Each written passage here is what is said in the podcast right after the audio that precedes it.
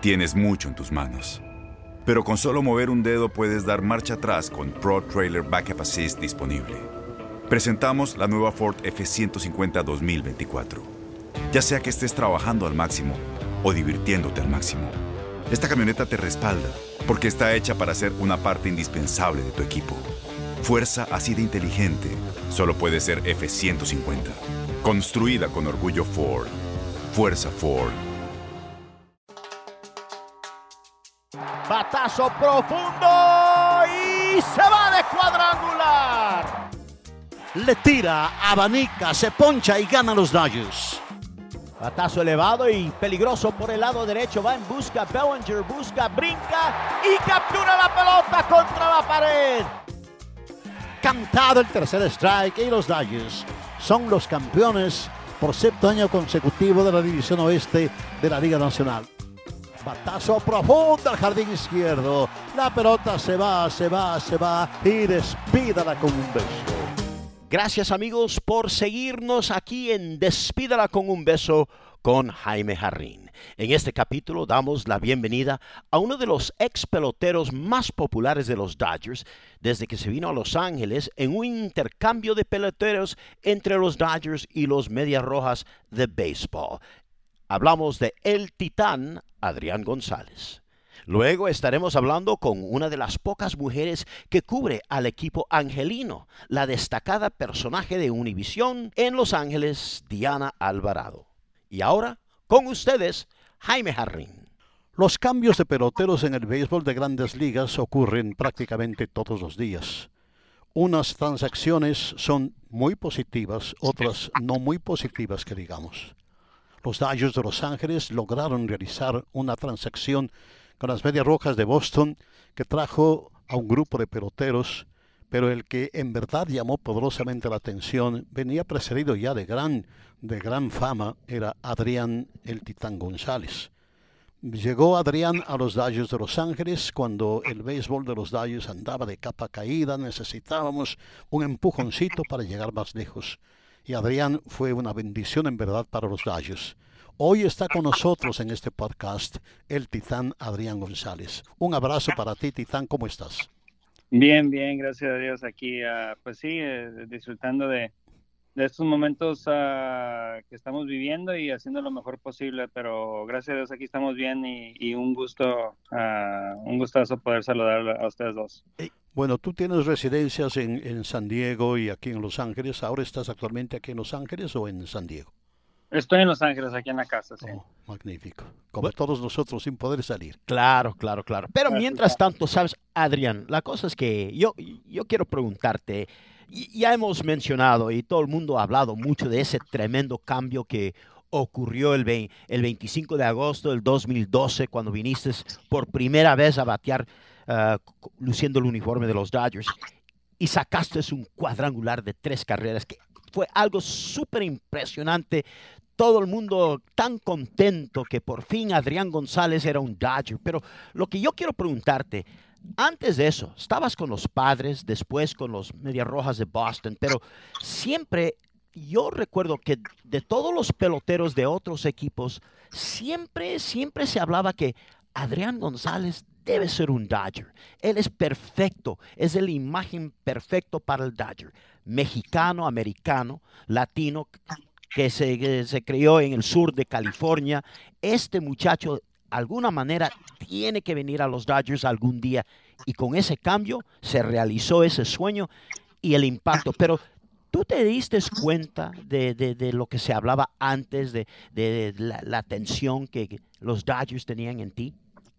No, la verdad que no, pues a mí, a mí yo tuve la fortuna de, ir mucho, obviamente, con, con, los padres de San Diego a Dodger Stadium y claro. siempre, siempre se hacía un, un, un, unos partidos con una energía increíble. Uh -huh. um, la atmósfera uh, en Dodger Stadium siempre es uno de los que te, te, te, quedan en mente, te quedan en el corazón porque la afición trae tanta, tanta emoción, tanta energía que el estadio casi tiembla, pues. Y en especial me acuerdo mucho de, de, de ese partido donde eh, cuando pues yo con, con, los padres de San Diego íbamos ganando por cuatro carreras en el, en el noveno inning y, y nos, nos, nos, conectaron cuatro cuadrangulares consecutivos para empatar el juego. Y me acuerdo cómo empezó a temblar ese estadio y luego en el décimo que nosotros metimos una carrera y luego Nomar dio, dio el jonrón para, para dejarnos en el campo y la emoción en esos momentos y eh, son, son, esos momentos que, que, cuando eres visitante dices, no, mira, la, energía y la afición y, y, la ciudad aquí es, es algo especial. Y, no, no, voy a decir, y, y cuando, cuando me tocó uh, jugar ese primer partido se, se sintió, cuando, pedí, cuando pegué ese cuadrangular, se sintió esa energía de nuevo. Eso sí, yo me acuerdo, nunca me olvidaré de ese momento cuando viniste a batear por primera vez y sacaste ese cuadrangular de tres carreras, pero rápidamente compárame la, la, la, la, diferencia entre los fanáticos de los Medias Rojas de Boston y los fanáticos de los Dodgers. Tomando en cuenta que eh, el, el parque de, de, Boston es mucho más pequeño y los Dodgers uh, caben 56 mil personas, pero ¿qué diferencia?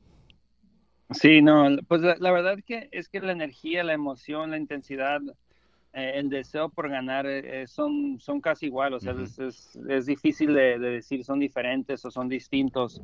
Um, lo único que, que, sí, pues que el, en, en, el estadio, como tú dices, en el estadio de Boston, la afición casi está encima de ti. Claro. Eh, cuando estás en el logout puede, puede alguien tocarte casi adentro del logout. Uh -huh. Y en el estadio de los Dodgers, como es un estadio mucho más grande de, de cuatro o cinco niveles, um, se siente más como que están viéndote de arriba para abajo. Uh -huh. Y Titán, y, yo eh, creo que de, de, en el aspecto humano, más feliz con el cambio tuyo hacia los Dodgers fue tu papá.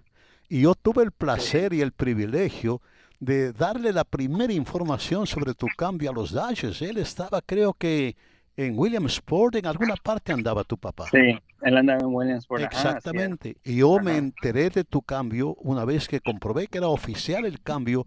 Levanté el teléfono, le llamé a tu papá y le di la grata noticia y era el hombre más feliz oh, del mundo yeah. porque yo creo que él sí quería que tú vinieras a los Dodgers. Él sí, no, pues obviamente toda la familia, porque poder regresar aquí al sur de California y estar cerca de la familia, uh, todos, pues la, mi familia es desde de San Diego de, y, y, de todo el país de México, y obviamente Los Ángeles es algo, una, una, una ciudad mucho más fácil de, de, de, poder convivir con ellos en persona que Boston. Um, y poder jugar para, para una, una organización uh, con tantas leyendas mexicanas como, como, como ha sido en toda la historia de los Dodgers, claro. es un privilegio y pues para mi papá y, y, para la familia y para mí también fue, es, es algo que, que pues... Pero, eh, Adrián, yo creo que hay algo sobre todas las cosas más, um, como digamos, más sentimental para tu familia, para todos en tu familia. El hecho de que tú fuiste el primer prospecto buscado en ese año del sorteo anual. Fuiste number one pick. Eso es muy, muy difícil alcanzar, porque en primer lugar, pues, eres muy jovencito todavía. Uh -huh. 16, 17 años, algo por el estilo, ¿no es así? Sí, tenía, ten, tenía, pues acaba de cumplir 18 años cuando, cuando, cuando se realizó el draft en, en el año 2000 el primero en todo el país. En ese año, para, para que en ese año, el primero en el país. Y conste que hay miles de jovencitos prospectos. Sí, pero mira lo que hizo su último año en East Lake High School en Chula Vista batió nada menos que 645 con 13 cuadrangulares y 34 carreras impulsadas. Al nivel del high school, en una temporada muy corta, eso fue lo que agarró la atención a, a, a todos los scouts. ¿Ese fue el trampolín, tú crees, eh, eh, Adrián? Sí, mira, para, para mí hubieron, yo me puedo acordar de, de, de tres, tres diferentes... Uh, Uh, juegos, partidos, temporadas, torneos, ¿qué quieres decir? El, el, año anterior que fue eh, mi junior year, que es el, el, el 11, uh -huh. um, fui, fui, tuve una temporada cuando los scouts empezaron a dar cuenta, uh, fui el MVP de la ciudad de San Diego, y e ese año fue el, el, año que empecé a, que los scouts empezaron a, a, a buscar de mí, y luego fui a un, torneo en Long Beach que se llama Area Code Games. E, ese es un torneo donde invitan a, jugadores de, de, toda la ciudad, de, todo, de toda la costa oeste eh, de Estados Unidos a, a, este torneo y hacen como equipos de, estrellas de, cada ciudad. Y yo estaba representando a, los padres por, por, ser de San Diego. Y nos tocó jugar contra equipos de Texas, de, Washington, de Los Ángeles, de, o sea, de muchas partes de todos lados. Y hubieron varios partidos donde nos estaba pichando zurdos o derechos que tiraban 90, 95 millas por hora.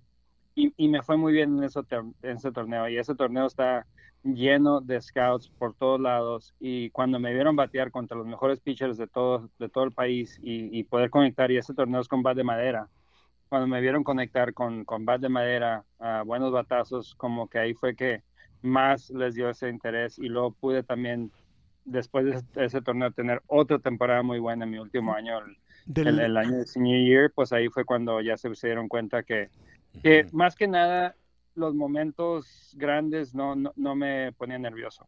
Bueno, tu papá jugó béisbol en México, tú vienes de una familia de peloteros. Ah, ¿Tu papá o tu mamá eh, fueron parte primordial de, en tu preparación como niño para llegar al béisbol?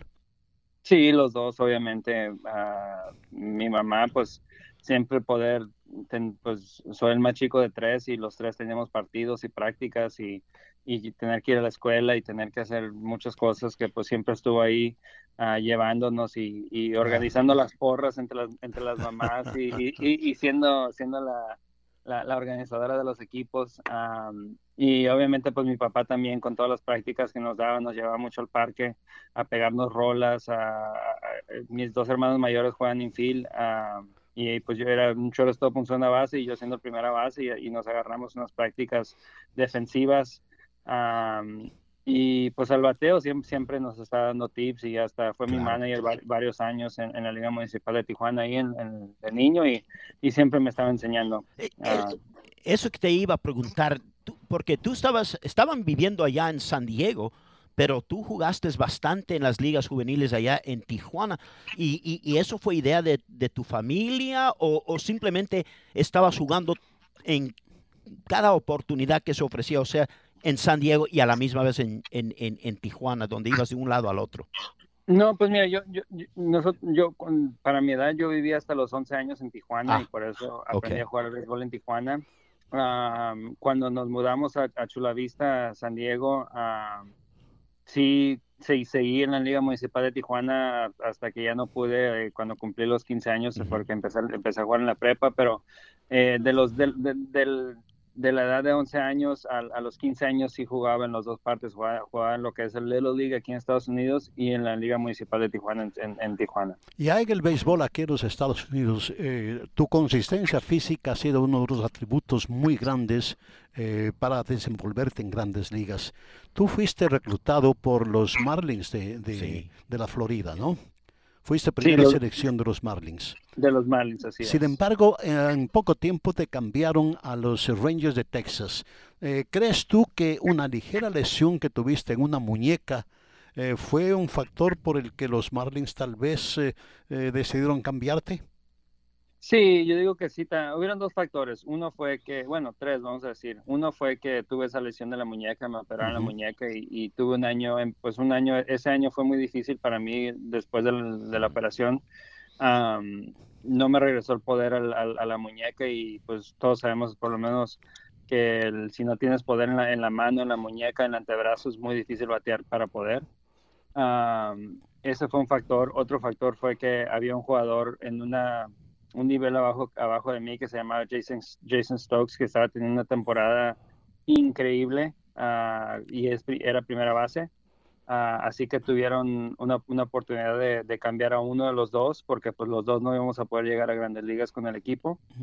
Y la otra fue que el equipo estaba en contención para playoff y necesitaban un relevista y a los Rangers que tenían a Uge Urbina en esos tiempos, pues hicieron el cambio y, me pidieron a mí en lugar de a Jason Stokes. Por ende, tu debut en grandes ligas fue con el uniforme de los Rangers, ¿no? Así es. Fue, fue, fue eh, dos años después de que me cambiaron. Luego después tu paso hacia San Diego. ¿Cómo, cómo lo recibiste el, el cambio a San Diego? Sí, pues en esos momentos igual llegó un momento que pues ahí con Texas estaba Mark Terceira y iba a ser muy difícil poder jugar primera base, hasta empecé a jugar un poquito de, de outfield. Uh, fui, fui, a la liga invernal al equipo de Mazatlán a, a, jugar outfield más que nada y fue mi primera experiencia en, en la liga invernal con los Venados de Mazatlán fue, fue jugando outfield y jugando right field porque pues fui a aprender a jugar right field más que nada. Uh, pero en ese tiempo fue cuando se, al, al, fin de la temporada me acuerdo muy bien que íbamos en primer lugar entrando a playoff y Uh, fue cuando se hizo el cambio por, en, en diciembre y, y, no pude jugar los playoffs y pues el equipo sí, sí, sí, siguió adelante y quedamos campeones, pero cuando se hizo el cambio los padres de San Diego me pidieron que parara de jugar ese año y, y, fue una temporada increíble, una experiencia de las mejores experiencias que he tenido en mi vida en, en el béisbol, pero um, sí cuando se hizo el cambio, uh, pues muy muy contentos porque pues poder jugar en casa es algo increíble. Y, y tú, tú fuiste... Uh Uh, principalmente como reemplazar a Ryan Klusko, que sufrió una lesión y, y te quedaste en primera desde eso, ¿no? Sí, pues uh, la intención del, equipo de San Diego cuando cambió por mí fue de, que yo empezara la temporada en AAA y posiblemente estar toda esa temporada en AAA y que Ryan jugara su último año de contrato uh, como el primera base del equipo y luego el próximo año yo iba a ser el titular pero se lesionó en, en, entrenamientos y pues ahí se abrió la, la puerta y, y, y, desde un principio empecé con el equipo en, en Grandes Ligas. ¿Tu posición ideal siempre ha sido la primera base? Sí, sí, siempre, toda, toda mi vida en sí he jugado, jugué, jugué poquito a field de, de niño, uh -huh. uh, pero toda mi vida era primera base o pitcher, así que, pero más primera base que pitcher. Y tus guantes de oro han llegado precisamente jugando a la primera base y han de, han de competencia muy, muy fuerte, porque esa es una posición claro. en la que defensivamente el pelotero tiene que destacarse más que en cualquier otra posición, porque muchos creen que en la primera base necesitas tener poder, pero sobre todo buenas manos.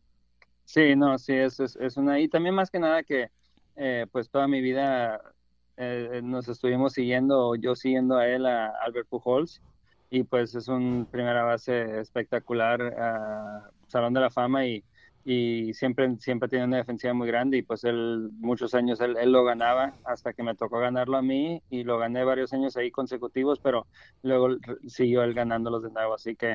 Um, y cuando yo me fui a Boston, él se fue a Anaheim. Así que ahí andábamos uh, uno, uno con el otro. ¿Quién ha sido el pitcher más difícil para ti en tu carrera? El pitcher más difícil en sus momentos buenos, porque este pitcher que te voy a decir, eh, tuvo unos momentos ya al, al, al, los últimos dos, tres años que ya no era el mismo. Entonces ya lo, los números cambian y uno claro. tiene la oportunidad de, de, uh -huh. de conectar sus hits en contra de él pero en sus momentos buenos y difíciles, a Tim Lincecum, para mí era el más difícil de batearle. Oh, interesante. ¿Y con uh -huh. quién te sentías muy a gusto en la caja de bateo? ¿Contra quién? Siempre me sentí, y los números los números lo reflejan uh, muy bien con uh, un pitcher que, un tipazo, me la pasaba muy bien y, nos hicimos amigos nomás de, de, de charlear de, antes de los juegos porque salía del dugout a decirme que no le iba a pegar con Ron ese juego y le terminaba pegando con Ron a Homer Bailey. A Homer Bailey, de los Homer Bailey de los Rojos de Cincinnati, de varios equipos. Fin uh -huh. al cabo también terminó con los Dodgers, pero nunca lanzó un juego para los Dodgers. ¿no? Sí, así yeah. es. Efectivamente. Así es. Resumiendo, ¿cómo fue tu, tu, tu periodo con los Dodgers de Los Ángeles? ¿Te dejó un buen sabor de boca? Uh, ¿Algunos resabios tal vez? Eh, ¿Cómo, ¿Cómo te sentiste con los Dodgers? No, fue una de las mejores experiencias de mi vida.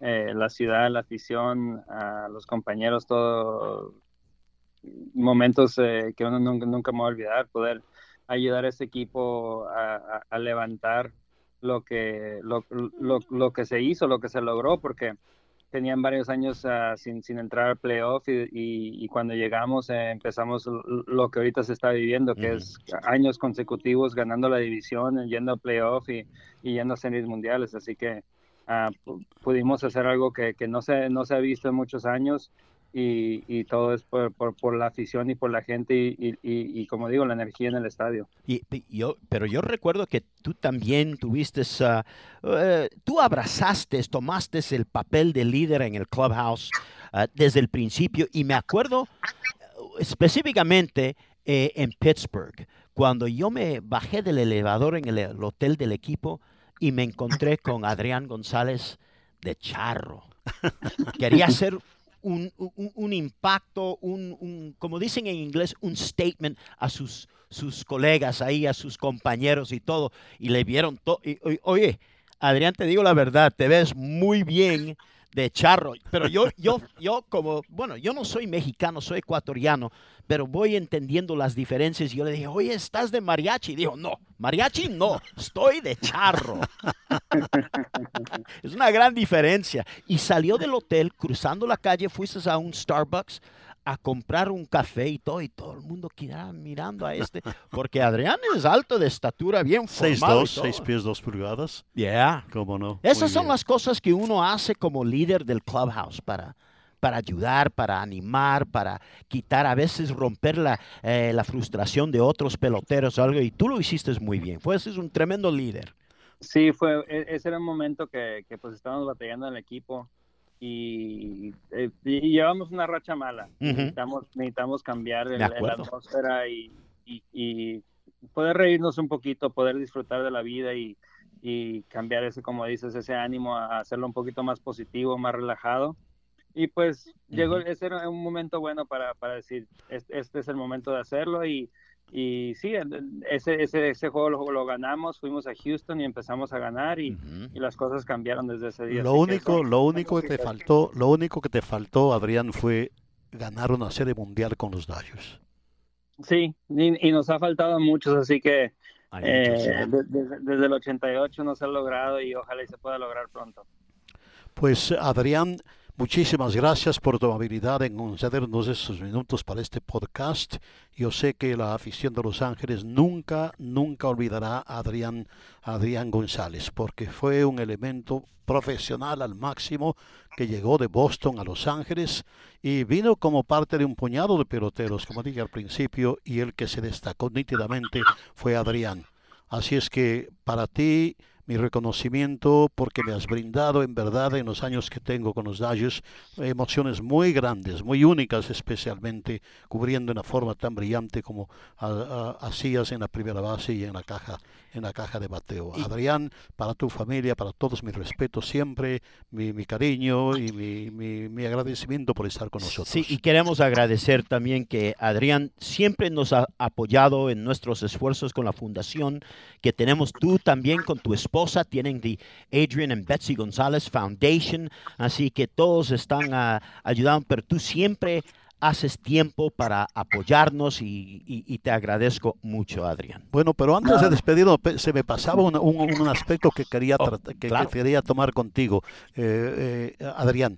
Tu, tu señora esposa eh, ha ingresado en una, en una faceta muy difícil del mundo, como es la, faceta de, las, de la moda. Ella tiene ahora una, una línea muy de, mucha categoría en, calzado, en zapatos de damas particularmente. ¿Cómo, ¿Cómo está eso, mi querido Adrián? Bien, muy bien, gracias a Dios. Ah, pues ella sí, es, eh, se, se, ha hecho una diseñadora estelar y, y pues tiene que viajar eh, mucho, obviamente no ha viajado estos días, pero tiene que viajar mucho a Italia, donde produce los zapatos ah, en las mejores uh, maquiladoras, ah, donde se hacen los zapatos de, las marcas más famosas del mundo.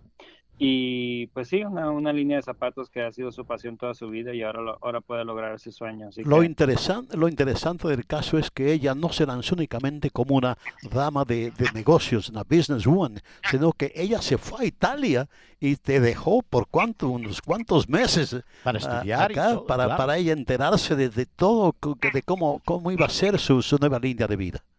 Sí, no, tuvo que ir a la escuela como todos, como todos tienen que hacerlo y aprendió y tiene su título de diseñadora de zapatos y, y esa escuela fue en Milán y, uh, y sí, o sea, ya es toda una, una diseñadora de, de, las mejores, así que gracias a Dios ahí va y sigue. ¿Cómo se llama la línea? La línea se llama Mia Becar, M-I-A-B-S-A-R, Mia Becar. Ah, perfecto. Perfecto. Bueno, ahora sí, Adrián, muchísimas gracias eh, por tu presencia en el programa. Ah, estamos eternamente agradecidos con, con tu gentileza. Un abrazo, Adrián.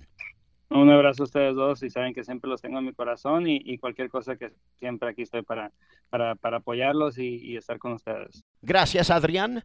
Bueno, continuamos con nuestro podcast Despídala con un beso con Jaime Jarrín y ahora aquí con ustedes mi papá una vez más y Diana Alvarado. Bueno amigos, debe ser motivo de profunda satisfacción cuando vemos que alguien a quien conocemos logra superar muchas barreras, logra establecerse como una profesional a carta cabal. Hoy nos visita en el programa una persona a quien conozco desde hace muchísimo tiempo. La conozco desde que dio sus primeros pininos en este ambiente de la comunicación radial. Me refiero nada menos que a Diana Alvarado. Diana está con nosotros hoy. Es la primera mujer que participa en esta serie de podcasts que estamos produciendo. Ya era hora. Efectivamente, ya era hora. Eh, Diana, qué gusto saludarla. ¿Cómo está? Al contrario, muchas gracias Jaime, saludos Jorge y a toda la gente que ya se ha unido a este podcast de Despídala con un beso, qué gusto estar con ustedes. Gracias, híjole. Bueno, sabes Diana, eh, no pudiéramos eh, continuar con este podcast sin que estés con nosotros porque, bueno, siendo una latina, siendo un gran ejemplo para ah, los jovencitos aquí de Los Ángeles, y sabiendo qué tan importante es el béisbol para el mercado latino aquí en Los Ángeles y tú estás ahí en el medio de todo eso, en las, en las noticias, en el canal 34, los resúmenes y todo. Muchos piensan, cuando piensan de béisbol de, de los Dodgers, también piensan en Diana Alvarado. Saben que soy una fanática. Yo sé. Saben que llevo los colores puestos. Mira, ahorita que mencionas, es, es, una gran responsabilidad, es un gran trabajo, es estar trabajando todos los días y, y trabajando en el mercado de Los Ángeles y, y, cubriendo todos los deportes, pues es, es trabajo extra, ¿no? Pero la verdad que, que, es una gran satisfacción hacerlo en una empresa en la que nuestro gerente, presidente de, de, de Univision en Los Ángeles, Luis Patiño, de verdad, que le ha dado eh, esa, e, e, ese, ese, lugar aparte, ¿no? Que se ha preocupado mucho porque nosotros estemos cubriendo a, todas las franquicias, que estemos llevándoles a todos los aficionados, e, esa parte, así como ustedes lo están haciendo a través de ese podcast. Pero eso que ellos no ven cuando ven los partidos, eh, más allá de las estadísticas, también conocer a las personas, eh, la verdad que es un trabajo muy, muy bonito, pero que requiere también esfuerzos todos los días. Bueno, Diana, empecemos por donde debemos empezar. Eh, ¿Dónde naciste tú? ¿Dónde naciste en Durango, no?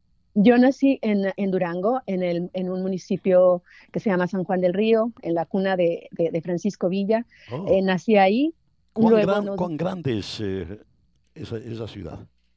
No es muy grande, no es muy grande. La capital tampoco lo es. Ya toda mi familia vive en la capital. Uh -huh. Este, darles una cifra ahora, de verdad que, que, que, pues no la tengo. Este, pero son, son poblados pequeños.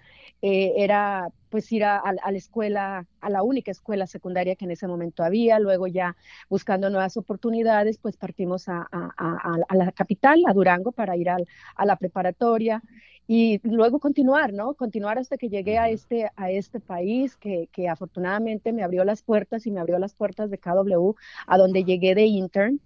Ahí conocí a, a Jaime Jarrín, conocí a, a, otras grandes personalidades de las cuales recibí un gran ejemplo. Fue una escuela para mí KW porque aprendí todo. Me ¿En formé qué, ahí. ¿En qué año se produjo el viaje a Los Ángeles eh, desde Durango? Llegué en 1900 1989. Mm.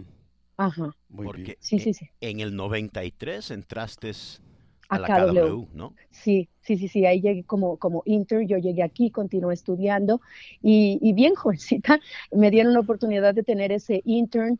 Eh, empecé ahí, duré meses trabajando como intern. Luego llegó la oportunidad de que pudiera, de que tuviera el honor de cubrir. Uh -huh a Jaime Jarrín cuando oh, Jaime Jarrín Dianita. estaba de gira con los Dodgers. Diana, cuando, Era... cuando vienes a Los Ángeles, ¿vienes como hija de familia o vienes ya independientemente como jovencita? No, vengo como hija de familia, uh -huh. vengo con una tía, uh -huh. Ajá, vengo con una tía, este, vivo ahí, voy por las tardes a, a la escuela, a la Roosevelt High School, este, tomé otras clases en la mañana, o sea, era tomar clases todos los días, como podía, ¿no? Para poder salir adelante. Luego, claro. luego tú eres producto de una de las academias de, de radiodifusión en Los Ángeles, ¿no?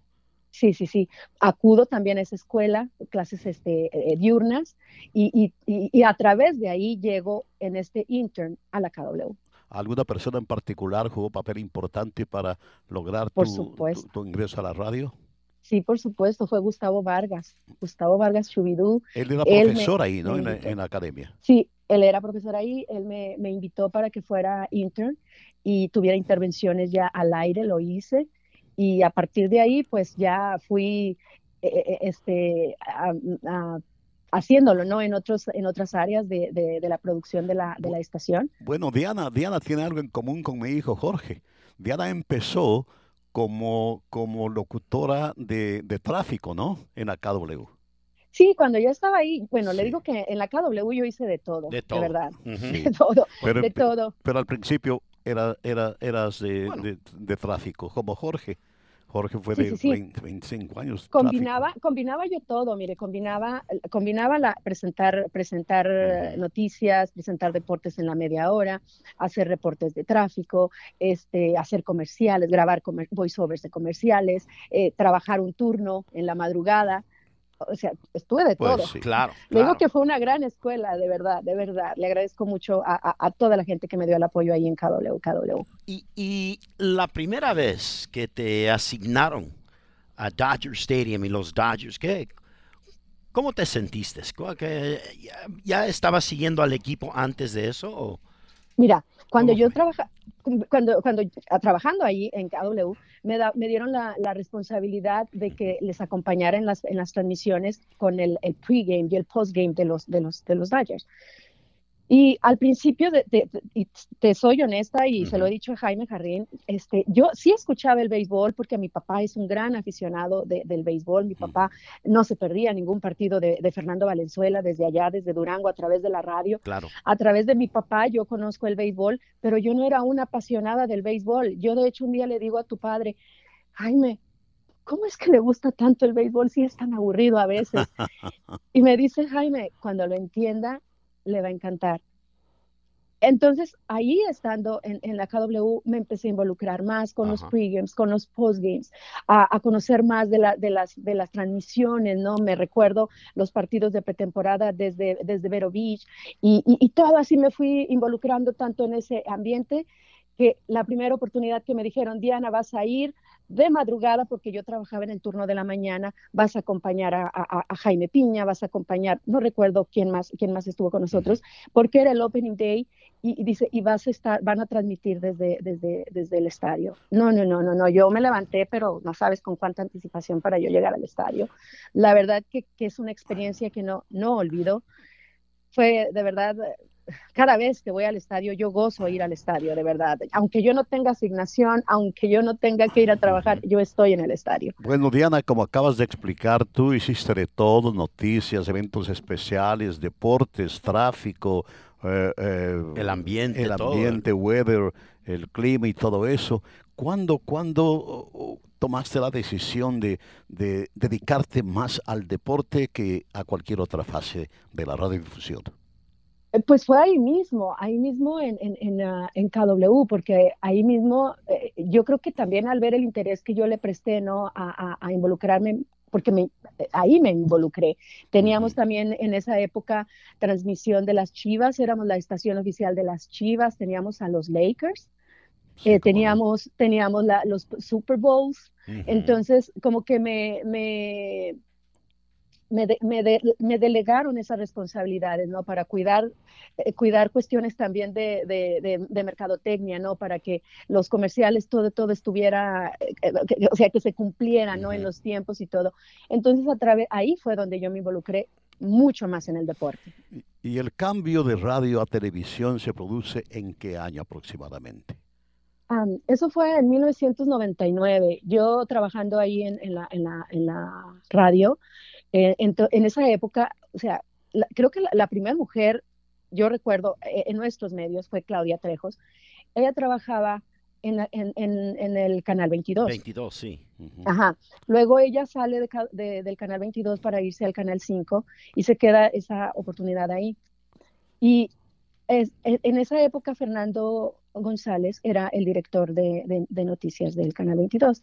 Ya me había invitado para que, para que me diera una vuelta, para que conociera, para que nada más así, ¿no? Nunca, no, no, no, se había concretado para nada, pero entonces surge la oportunidad de esa posición y me dice, ah, me dice Pepe Mantilla, Diana, están haciendo casting en el canal 22. Dice, y están buscando a una mujer. Ah, le digo, qué bien, qué bien. Ah, llámale a Fernando. Sí, sí, sí, yo lo llamo, Pepe. Ahorita eh, tengo que terminar cosa. Llámalo ya, llámalo ya. Me pone así el teléfono, casi. Él creo que marcó. Y aquí está Diana, ¿no? Ya, hablé con él. Este, me, me, invitó para que fuera a hacer el casting. Lo hice. Al, al siguiente día me llamaron y lo que te, ya lo que les cuento es historia, tuve el apoyo de Jimmy Calmenson, tuve el apoyo de, de, de, Mike del departamento de ventas de, del Canal 22 y así fue, fue como salí. De ahí llegué ya al Canal 22 y, y ya desde ahí a la fecha pues es, es mi trabajo, es ¿no? y es, trabajo. Y, es mi pasión, sí. ¿Y, has estado... Bueno, la radio, no, la radio también, o sea, yo en la oportunidad que tengo de estar en la radio, uy, por supuesto. No hay, mira, la radio es bonita, la radio es otro mundo, pero, pero el, ah, perdón, la televisión, pero la radio tiene un encanto, tiene una magia, tiene ese contacto tan directo con la gente. Eso es. Sí. Eso es, es el, el contacto directo. Y, y, tú has tenido la, la, distinción eh, aquí en este mercado de haber estado en el Canal 22, en Telemundo, en Univisión ahora, en también ESPN Deportes, has estado eh, en, las, en los medios principales de televisión. Para ti, quería preguntarte, eh, trabajando en el estadio de los Dodgers, eh, haciendo entrevistas con los peloteros y todo, siendo mujer y siendo latina, qué difícil. ¿Tú, tú lo viste más difícil que tus compatriotas en inglés o, o simplemente eh, lo nuevo es en los últimos 20 años teniendo mujeres tan involucradas en, la cobertura de un equipo, entrando a los clubhouses y todo. Eh, eh, tú estás en el medio de todo eso. ¿Para ti qué ha sido lo más difícil? Ah, fíjate que creo que cuando, cuando tienes los objetivos bien, bien trazados, cuando respetas tu carrera, cuando tienes esa también esa presencia constante, ¿sabes? Dentro de los equipos, eh, pues vas creando esa, esa, esa relación, esa confianza, y eso sí te abre más las puertas. O sea, como te ven, o sea, si te ven y, te, ven con frecuencia, adquieres esa familiaridad, ¿no? Entonces es más fácil poder acercarte a los, a los jugadores en cualquier, en cualquier terreno. Puedes acercarte un poco más y, y, a, través de, de, esa situación, pues eh, tener más oportunidades de, tener entrevistas.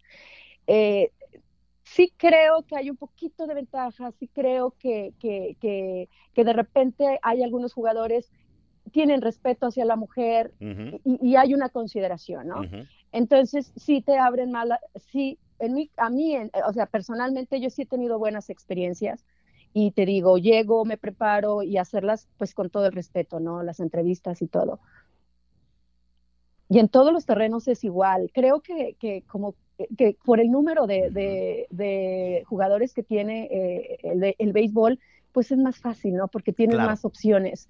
Hay otros, y sobre todo en el sur de California, en Los Ángeles, pues que tienen un jugador, dos jugadores o tres jugadores, de repente ya los enfadas, porque pues son los únicos que hablan español y pues son los, son los que más frecuentan. Diana, indiscutiblemente que eres una muchacha polifacética, cubres muchos deportes, béisbol, fútbol, básquetbol, boxeo, eh, absolutamente El mundial. Eh, los, los mundiales, campeonatos, postemporadas, series mundiales.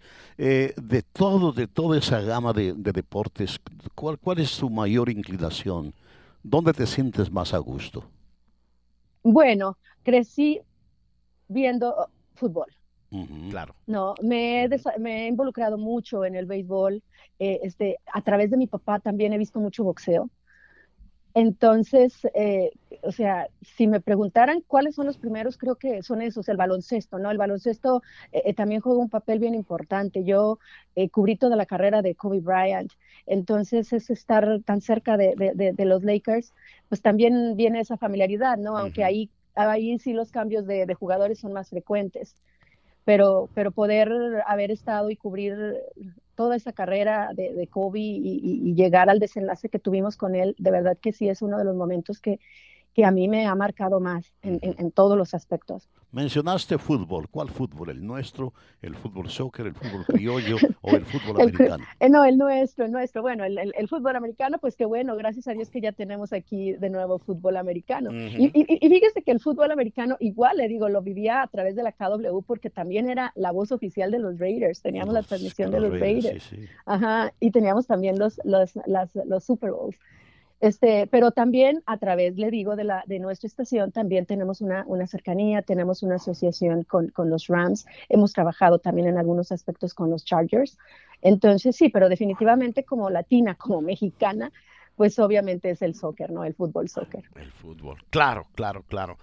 Bueno, Diana, eh, eh, eh, mientras tanto, ¿qué, ¿qué, qué tan difícil ha sido últimamente para ti hacer tu trabajo en muchos casos desde tu casa? ¿Lo has encontrado más difícil de lo que esperabas, menos difícil de los que esperabas y algunos cambios que tal vez se queden? Sí, sí, sí lo sabemos, ¿no? Ahora con, con la situación de la, de la, pandemia por el COVID, es, es, más difícil, creo que es más difícil para todos. Eh, sí, trabajar a la distancia, no tener esa cercanía física con tus compañeros, no poder estar trabajando y verlas, tener que estar a través de FaceTime viendo las imágenes con tu editor, ¿no? O, o estar, o, o o que solamente el camarógrafo tenga que acudir a hacer tomas y luego que tú las tengas que revisar desde, desde acá, o que no estés ahí para decirle, mira, quiero este ángulo, quiero que me tomes esto. O sea, sí ha sido difícil, hemos aprendido a vivir de otra forma, creo que todos mis compañeros lo han hecho extraordinariamente y, yo espero de verdad, como todos queremos, que, esto pase, que, que todos eh, abramos más esa conciencia para que esto pase, porque, porque el deporte es necesario. Creo que ya después de tres meses de, encierro, ¿no? De, y apenas estar viviendo una apertura y luego que lleguen otras situaciones, ¿no? Como, como, como, la, como la violencia en medio de estas eh, protestas que tienen un propósito. Y, y no tener el deporte la verdad que, que, eso afecta, ¿no? E, e, el, deporte es parte de nuestra cultura, es une a las familias, te distrae, te ocupa. Entonces, la verdad que, que sí es urgente. Yo, yo deseo, ya poco a poco estamos viendo que regrese el deporte, el fútbol, soccer ya regresó en, en, Alemania para empezar, ya ahora en junio regresa en Inglaterra, regresa en España. Eh, aquí no sabemos, ¿no? Eh, sí sabemos que la temporada de la NFL va a arrancar como estaba planeada ustedes lo saben, en las grandes ligas, pues todavía está ese estira y afloja para poder una, llegar a un acuerdo. Diana, ¿ha repercutido en México tus éxitos aquí en Estados Unidos? Sí, claro. Sí, sí, claro, claro, no, este, eh, una, bueno, porque a través de, de ESPN, pues sí, eh, este, tuve la presencia, ¿no? En, en, México, a través de, de TUDN también eh, con frecuencia la tengo, nuestra estación hermana, también haciendo enlaces con ellos. Este, en mi comunidad, pues, ¿qué les digo, no? De verdad que, que también, ¿no? Eh, cuando, cuando visito a, mi ciudad, sí, sí, sí, me, me, me tengo amistad con, una, con el, el, director de un periódico en Durango y, y, y, sabe de mi trayectoria y cada vez que voy este, eh, me reúne a todo, a todo el gremio para, para que yo conviva con ellos, eh, para que comparte experiencias con ellos. Qué bueno, qué bueno. Sí, sí, sí. Razón maravillosa, en verdad, para que se sientan orgullosos de Diana Alvarado allá en, en, en Durango. Ah, has cumplido varias asignaciones especiales. ¿Cuál es, ¿Cuál es el trabajo más difícil que has tenido hasta la fecha. Yo en radio he tenido muchas eh, asignaciones difíciles, el, la muerte, la cobertura del, del, funeral del presidente Kennedy, la llegada del Papa a Nueva York, son asignaciones especiales que requieren eh, en verdad algo, un esfuerzo mayor y por lo tanto son más difíciles. ¿Qué has tenido tú en asignaciones especiales fuera de aquí, de, tu ambiente regular? Bueno, yo creo que para mí lo más difícil sí fue la muerte de Kobe Bryant. El día que me, que, me entero de la noticia, no, yo, yo, me salto brincando, llorando, no podía creerlo, corría de un lado a otro en, en, la, habitación y, sabía que tenía que, que de inmediato prepararme y salir corriendo, ¿no?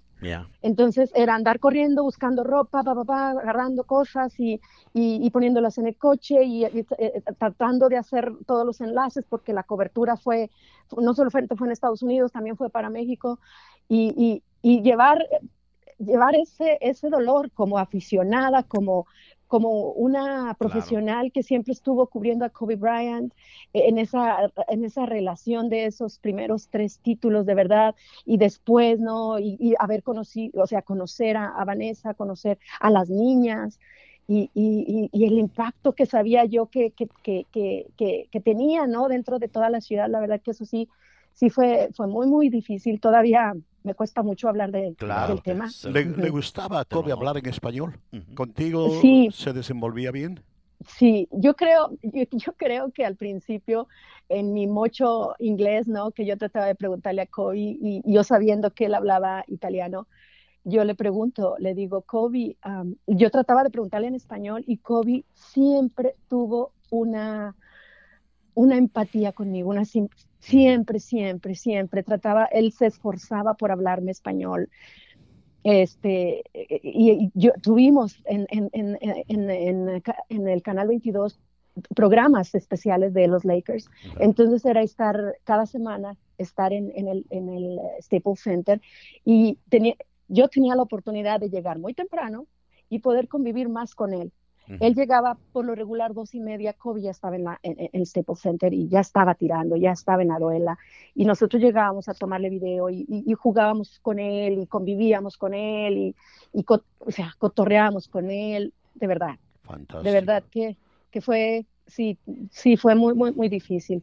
Y sí, cada vez que yo tenía la oportunidad, yo le preguntaba en español, el día que lo nombraron MVP en la conferencia de prensa, este, nos dejaron hacer algunas preguntas, yo levanté mi mano, ok, adelante. Diana Alvarado, Canal 22, Kobe, tú para la afición latina siempre has sido el MVP. Este, ¿Cómo quieres compartir con ellos este momento? Voltea y ve a, Paul Gasol y le dice, Paul, ¿dónde estás cuando te necesito?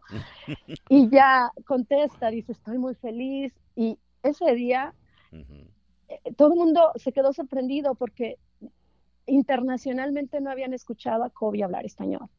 Oh. Vienen y me preguntan los de la NBA, ¿desde cuándo hablas español? ¿Cómo está el español de COVID? El español de COVID está mejorando, le digo, va mejorando, este, eh, eh, pero está bien, en un buen nivel, va mejorándolo, trata siempre de hablar, se esfuerza.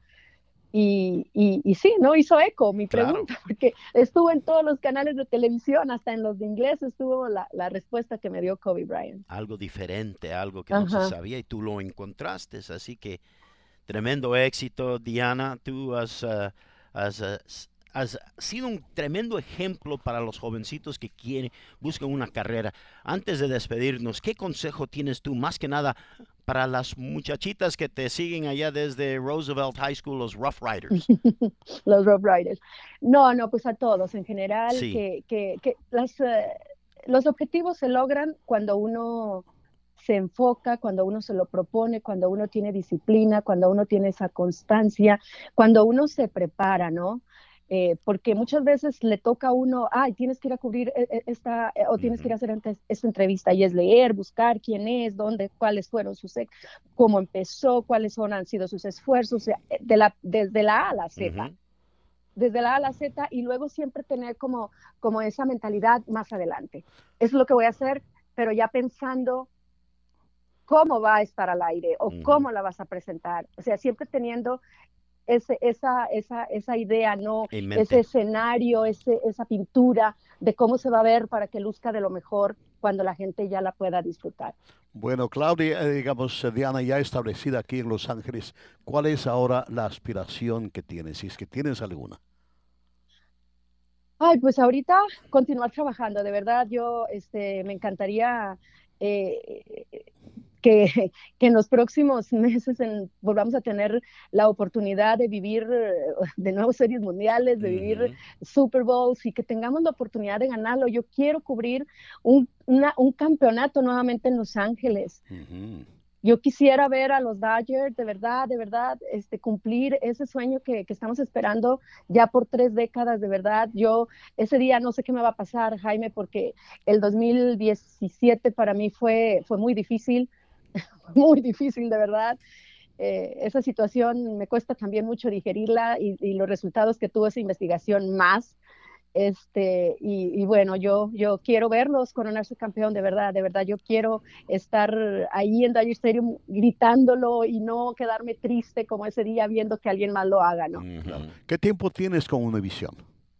A ocho años. Ocho años. Te admiro en verdad porque particularmente la televisión es un medio muy difícil de mantenerse. La longevidad en televisión es bastante rara en verdad y pues ya ocho años son ocho años particularmente en nuestro medio. Así es que no me queda más que agradecerte mucho tu presencia en el programa y créeme que me siento feliz en verdad al ver que esa jovencita que daba los primeros pasos en KW, KW hace unos cuantos años, ahora se ha establecido como una figura prominente del de, deporte en la televisión, en medio tan, tan complejo. Ocho mm. micrófonos de oro. ¿Cuántos Emmys? este, como, creo que como nueve, creo que como diez. yo creo que se ha establecido. Pues los Emmys son amables amigos, el, máximo galardón al que, al que puede aspirar dentro de la televisión. Sí, así como el micrófono de oro en la radio. Pues eh, en verdad muy orgulloso porque, repito, te, te, vi tus comienzos y, y, el campo de la del deporte para una mujer y la televisión son, son bastante complejos, en verdad. De hecho, uno de los semis más recientes que gané fue con ah, una serie de reportajes que, que, la titulamos El rostro hispano de los Dodgers. Incluimos la, la, llegada de Yaciel, cómo fue su llegada de Cuba a Los, a los Ángeles, este, el trabajo, eh, cómo fue también eh, la vida de, de, Adrián González de este y del otro lado, y el trabajo altruista que ambos tienen también. Bueno, creo que no debemos despedir esto. Tengo una pregunta más, Diana. ¿Cuál fue, ¿Cuál fue tu relación profesional con Yaciel Puig? Tengo una buena relación con Yaciel, de amistad con Yaciel, con su familia, conozco a su madre, a su padre, eh, conozco a, su pareja, Andrea, a sus criaturas. A la distancia todavía le mando un textito, ¿cómo estás, Yaciel? ¿Cómo vas? Espero verte pronto de nuevo en la cancha. Ahí estamos siempre, siempre en comunicación con toda la familia de Yaciel. Perfecto. Bueno, Diana, ha sido un placer enorme tenerte aquí en el programa.